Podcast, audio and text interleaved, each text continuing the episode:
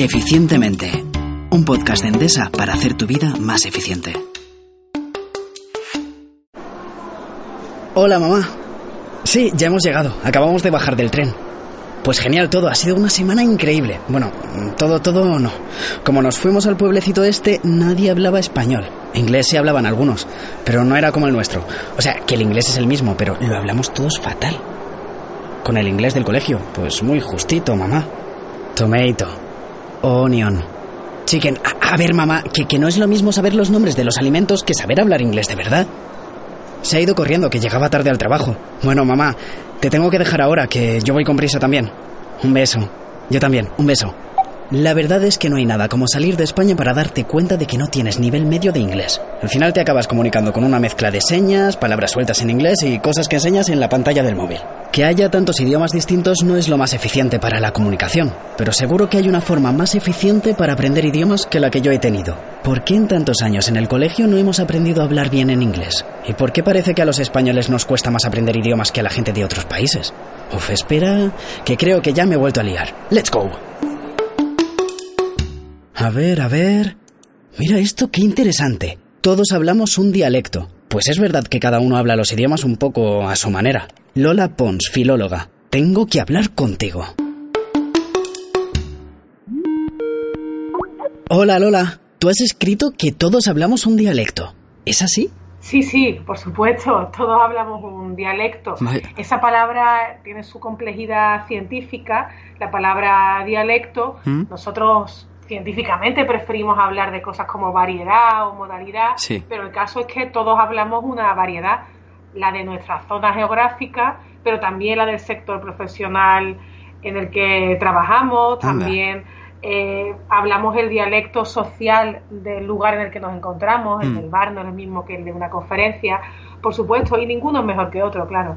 Entonces, con tantas variedades, ¿cómo enfocar el aprendizaje de un idioma?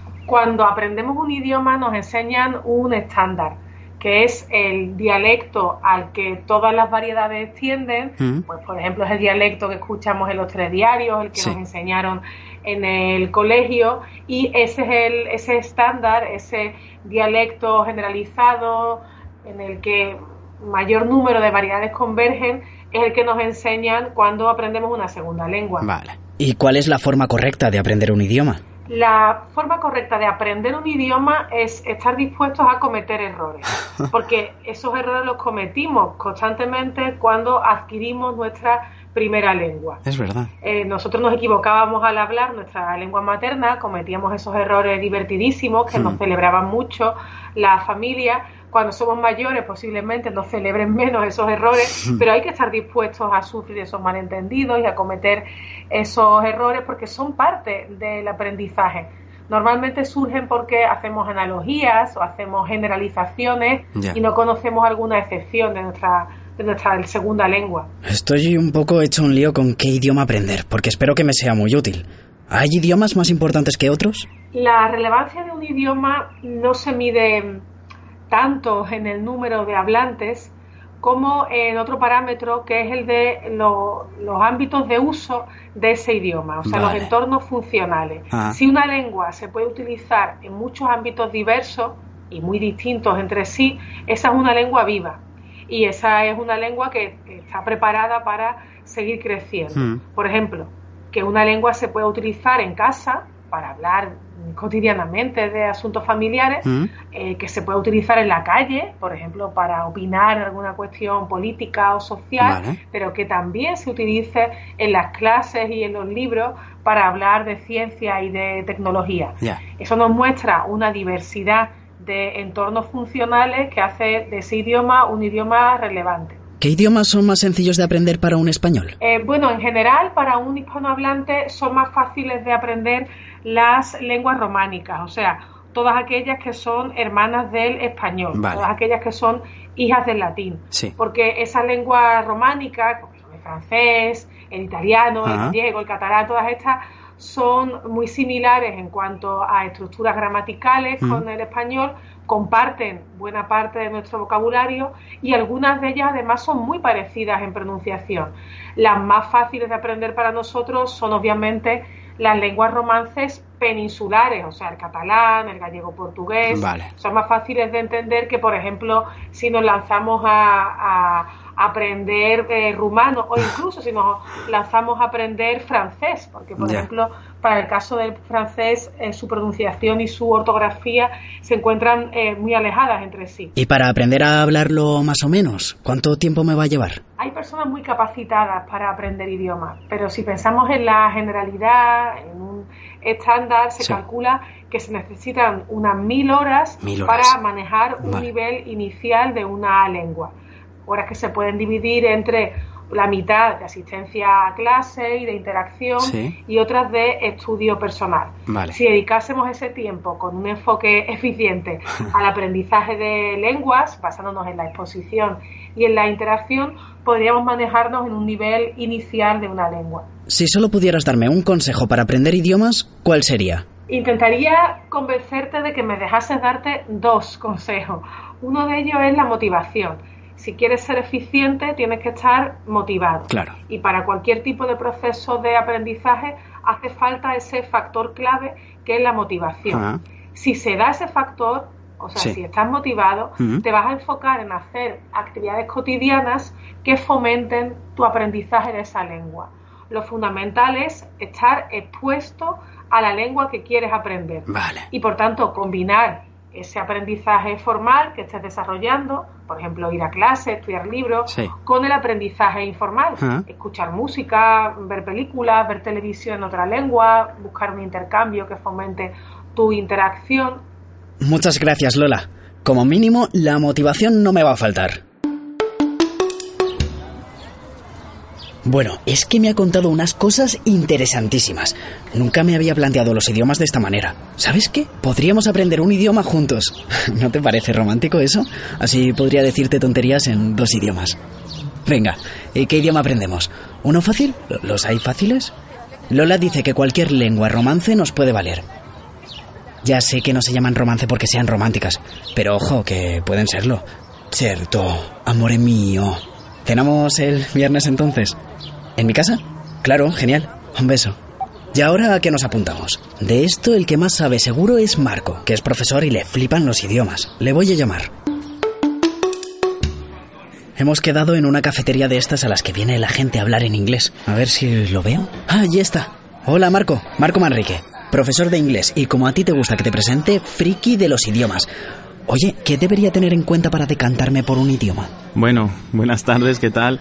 Eh, lo más importante que tienes que tener claro es que te va a llevar un poquito de tiempo. Vale. No mucho, a lo mejor un ratito cada día, pero te va a llevar un poquito de tiempo.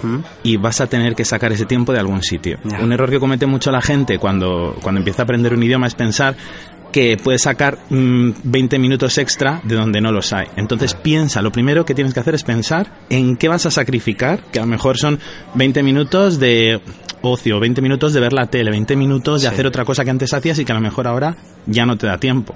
A lo mejor aprendes a gestionarte mejor el tiempo, pero tienes que empezar contando con eso. Vale, pues intentaré sacar tiempo.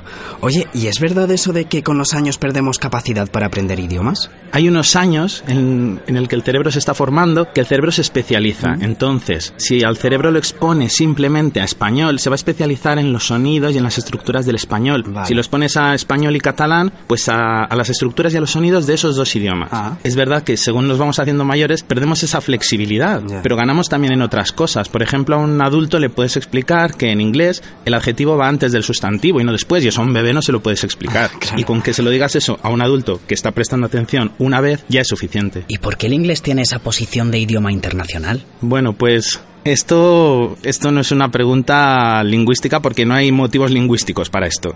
El inglés no es mejor que, el español, ni que el chino, ni que el ruso, ni que nada. Simplemente es por cuestiones culturales e históricas. Primero estuvo el Imperio Británico, con una influencia cultural brutal, y luego los Estados Unidos. Y ahora tiene esa hegemonía gracias a ellos. Pero hay muchas partes del mundo en las que el inglés es solo una lengua más de las lenguas francas que hay. Mm. Por ejemplo, en, en África, eh, el francés hay muchas partes en las que es la lengua internacional o el árabe. ¿Qué idioma tiene más futuro o salidas? Yo aquí siempre cuento que hay como una hay como una dicotomía que se va equilibrando la cosa, ¿no?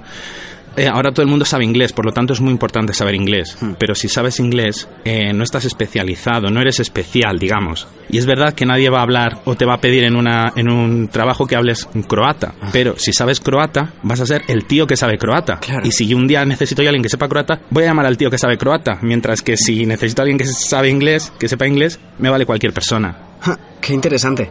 Por cierto, tú hablas muchos idiomas. ¿Consigues mantenerlos en cajas separadas o los mezclas? Este problema lo tienen muchos mucho, muchas personas que aprenden inglés o francés mm. que empiezan a aprender un segundo idioma, además, o sea, además del suyo propio, están aprendiendo otros dos más y empiezan a mezclarlos. es normal y esto le va a pasar siempre a todo el mundo en mayor o menor medida. Lo que es verdad y lo que parece que está demostrado es que si tú llegas a cierto nivel de competencia en un idioma, más o menos si lo sabes hablar y te puedes comunicar en él, es más difícil que lo mezcles con otros. Cuando se mezclan es cuando sabes un poquito de uno, un poquito de otro y ahí si son parecidos o tienen palabras que se pueden confundir, ahí es cuando los mezclas. Porque parece que a los españoles nos cuesta más aprender idiomas. Eh, bueno, este es un tópico, es verdad que, que se dice mucho que a los españoles se nos da mal aprender idiomas, pero bueno, yo creo que tenemos que tener en cuenta primero que en España hay muchísima parte de la población que es bilingüe, que habla gallego, euskera, catalán, valenciano y esos son idiomas también.